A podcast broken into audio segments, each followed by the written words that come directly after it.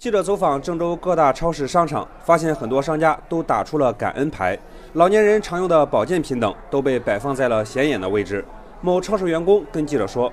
他们已经提前做好了准备。平时老年顾客们喜欢买的一些营养品啊、保健品啊、生活用品啊，比如说豆浆机啊、榨汁机啊。子女可能会为老年人买了一些按摩椅啊，或者是泡脚桶什么的，还有适合老人穿的衣服什么的。重阳节快到了，我们都已经上好了许多货，还会有一定的优惠。重阳节素有出游赏景、登高远眺的习俗。外出游玩对老人的身心健康都有好处，因此不少旅行社推出了老年团。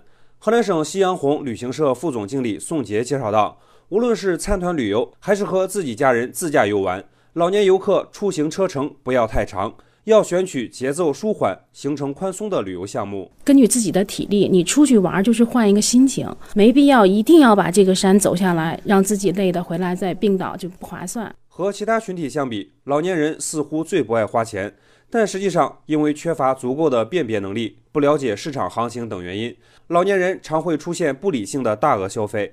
郑州市消费者协会投诉部主任钮代威就讲了最近发生在新密市的一个案例。